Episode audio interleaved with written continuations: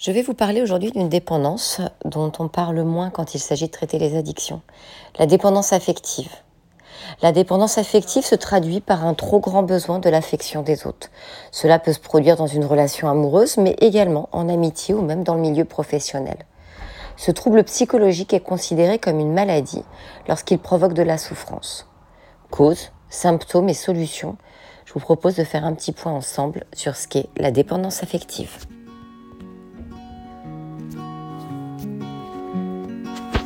Bienvenue dans mon podcast Thérapie by Gwen. Je suis praticienne en thérapie brève spécialisée en addiction, troubles du comportement alimentaire et dépression. Je suis thérapeute sur Saint-Brévin, Les Pins, en Loire-Atlantique, mais j'exerce aussi euh, dans toute la France grâce à des séances en visio. Pour en savoir plus, vous pouvez me retrouver sur Facebook, Instagram ou sur mon site internet GLG Thérapie. Chaque semaine, je viendrai vous présenter des techniques de thérapie brève, je recevrai des invités et je vous parlerai des addictions sous toutes leurs formes. Alors bonne écoute, n'hésitez pas à vous abonner ou à liker ma page.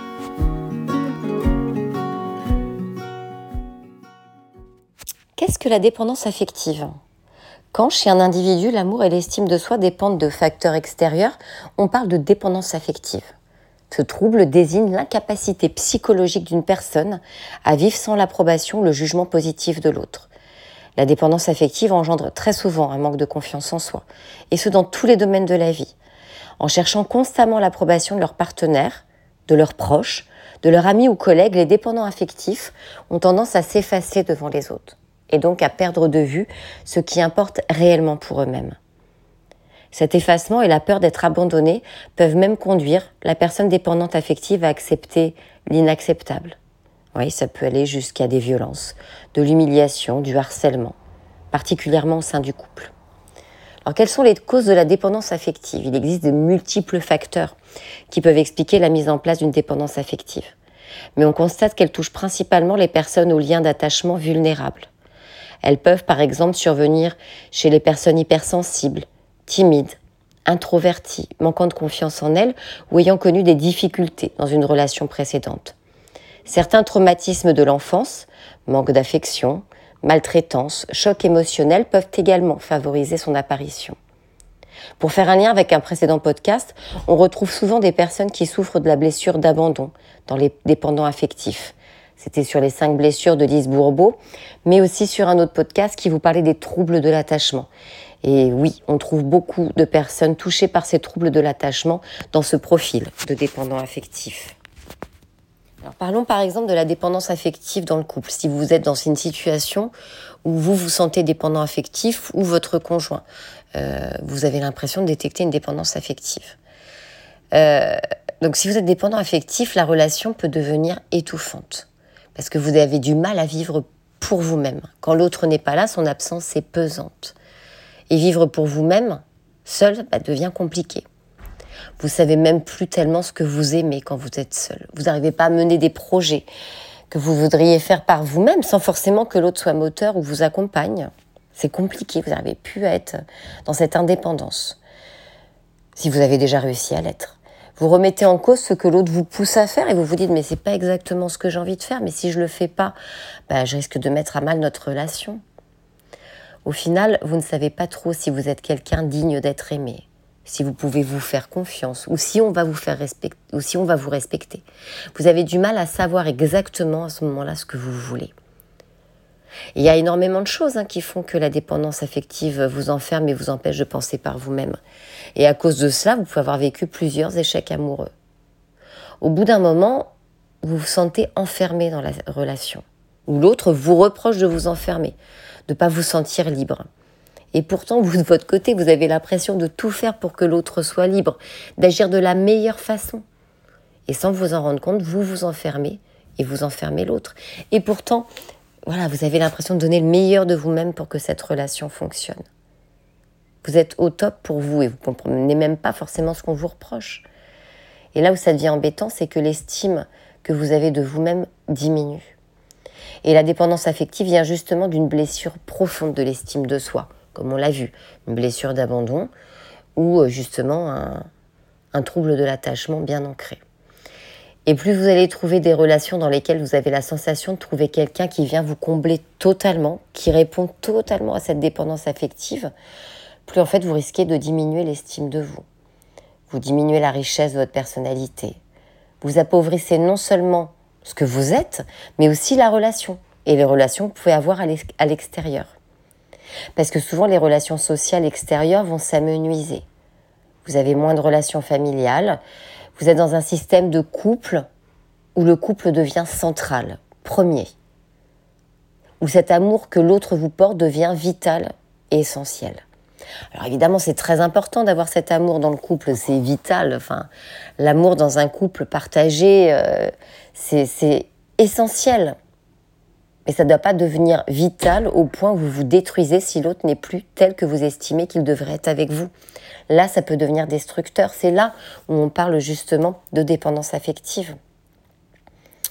Le problème dans la société aujourd'hui, c'est qu'on vous nourrit de plein de choses. La société dans laquelle on vit est une société de consommation. Quand on se sent un peu seul, quand on se sent pas bien, on va pouvoir sortir, aller au cinéma, s'acheter des choses pour remplir ce besoin d'être comblé. Ou alors on va aller sur les réseaux sociaux. On est valorisé parce qu'on va montrer des photos de nous à tout le monde et dire euh, voilà, et puis on va avoir des retours. Oh, tu es très jolie, canon. Mais le revers de la médaille, c'est que oui, ça peut aider à combler ce sentiment de solitude, mais ça reste assez du fake. Et puis surtout qu'après on va aller voir les photos des autres. Puis ça va faire du mal parce qu'on va se dire mais les autres sont super, ça a l'air trop bien leur vie. Et moi à côté, mais ça vaut rien ce que je suis ou ce que je vis. Donc la société, c'est de nous combler, de faire en sorte qu'on n'ait plus tellement à vivre la solitude, mais l'objectif ah, idéal, l'objectif sain n'est pas atteint. Surtout que la solitude, elle est importante. Ça fait du bien de se retrouver seul. La solitude, ça nous nourrit, ça nous construit. Elle permet que on puisse enrichir notre façon de réfléchir et de penser. Elle nous permet d'avoir des nouveaux projets. Il est donc essentiel de se protéger de tout ce flux d'informations qui nous entoure. Le risque est de tout projeter sur, euh, sur son couple, sur votre couple, et d'attendre que votre conjoint comble tous les petits manques que vous pouvez avoir. Dans un couple, peut-être que l'important n'est pas de vouloir rendre l'autre heureux, mais c'est de se rendre heureux et d'offrir ce bonheur à l'autre. C'est pas de moi, c'est Jack Salomé, mais je trouvais que cette phrase était chouette. La dépendance affective, est-ce qu'elle peut se produire en dehors du couple? Alors oui, oui, oui, bien sûr, la dépendance affective, on en parle très souvent dans le couple, c'est là qu'elle est le plus marquée parce que la relation est, est pour le dépendant affectif exclusive et peut accéder, arriver jusqu'à destructrice. Mais ce trouble psychologique peut constituer un frein des relations saines dans toutes les formes de relations, au sein du couple, comme en amitié ou au travail. Alors en amitié, la dépendance affective c'est comme dans les relations amoureuses. Elle se manifeste souvent par de la jalousie et un besoin d'exclusivité de la part du dépendant affectif vis-à-vis des personnes auxquelles il tient. Il y a une compétition tacite qui peut donc apparaître avec le partenaire, les amis, mais aussi avec les personnes qui entourent ces derniers. Les preuves d'amitié ou d'amour et les attentions seront toujours insatisfaisantes aux yeux du dépendant affectif.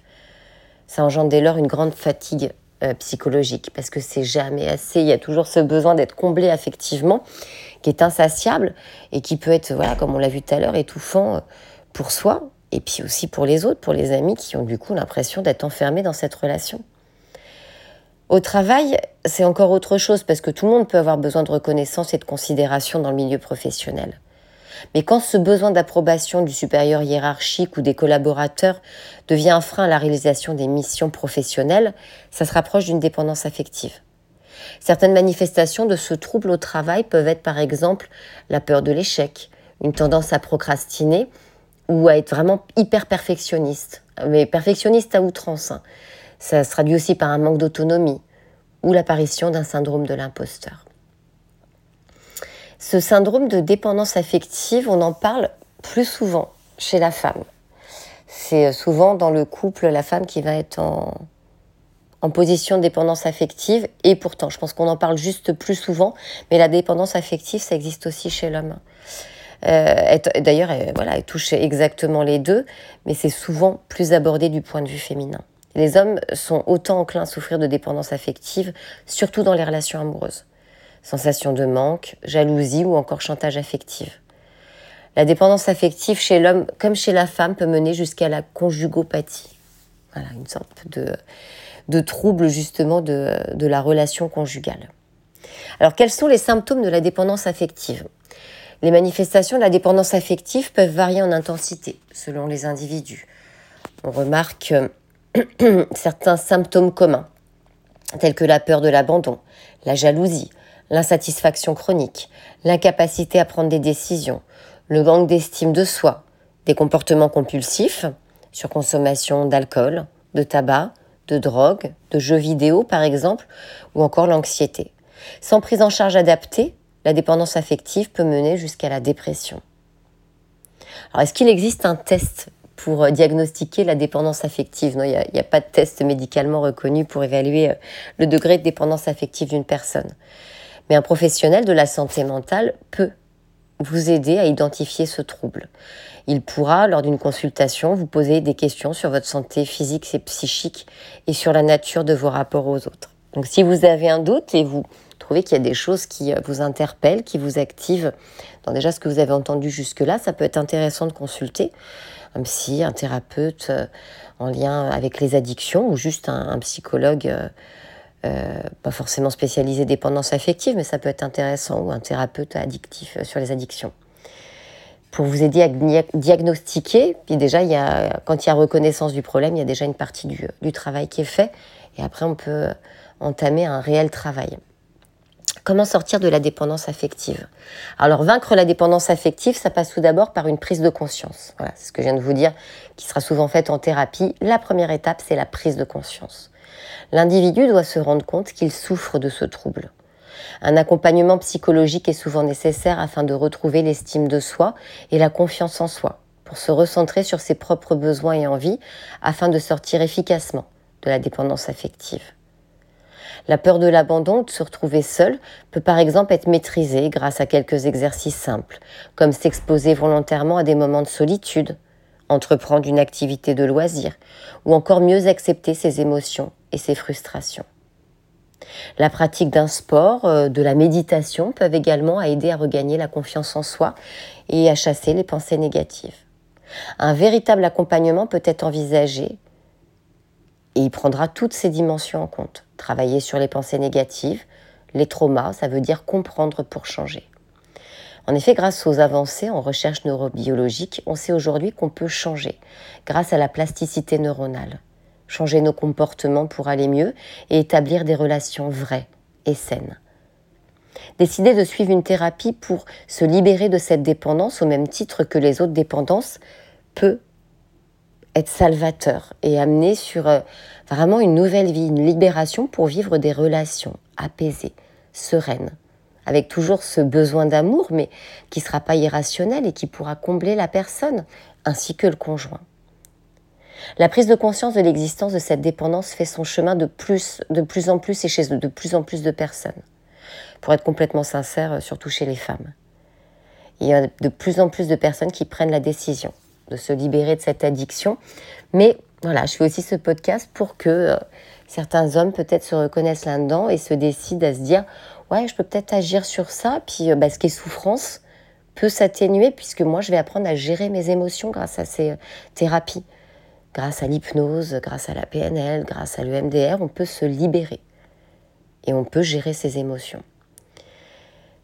Alors on a un cas aussi qui peut notamment amener en consultation hein, euh, avant d'amener à la dépression ou même lorsqu'on est en dépression, c'est en cas de rupture. Comment ça se passe en cas de rupture lorsqu'on est dépendant affectif?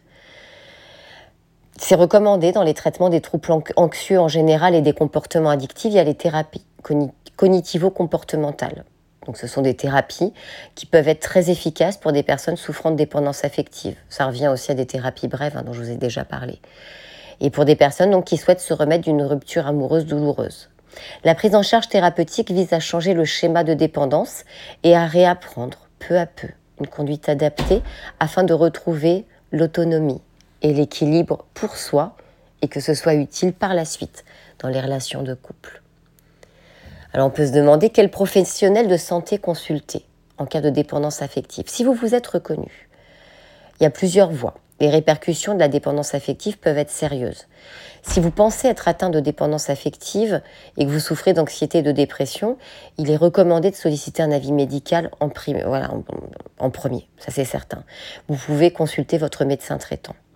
Si ça va au-delà, si vous êtes victime de violences conjugales, un numéro d'écoute, d'information et d'orientation nationale est à votre disposition, le 3919.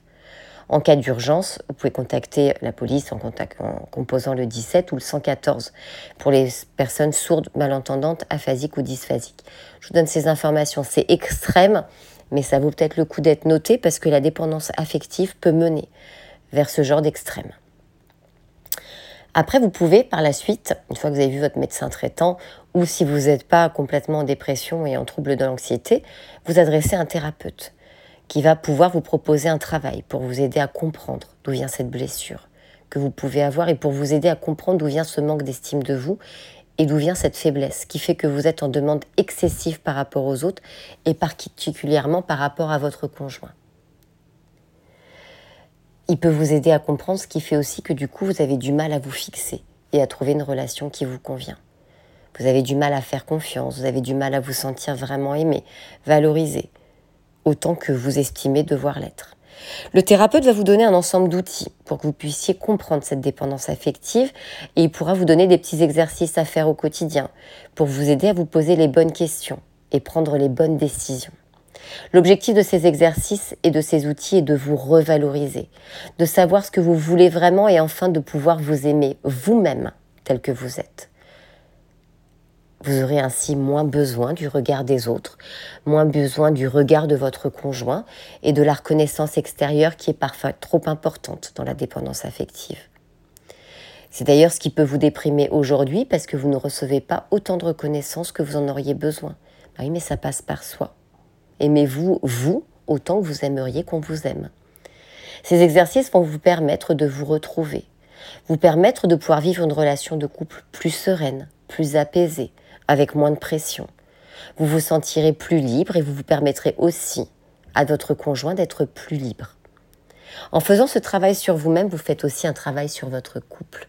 Vous allez améliorer votre mental, votre bien-être, mais aussi votre relation de couple. Et puis vous savez, de toute façon, il n'est jamais trop tard pour aller bien. Je vous dis à bientôt pour un nouveau podcast.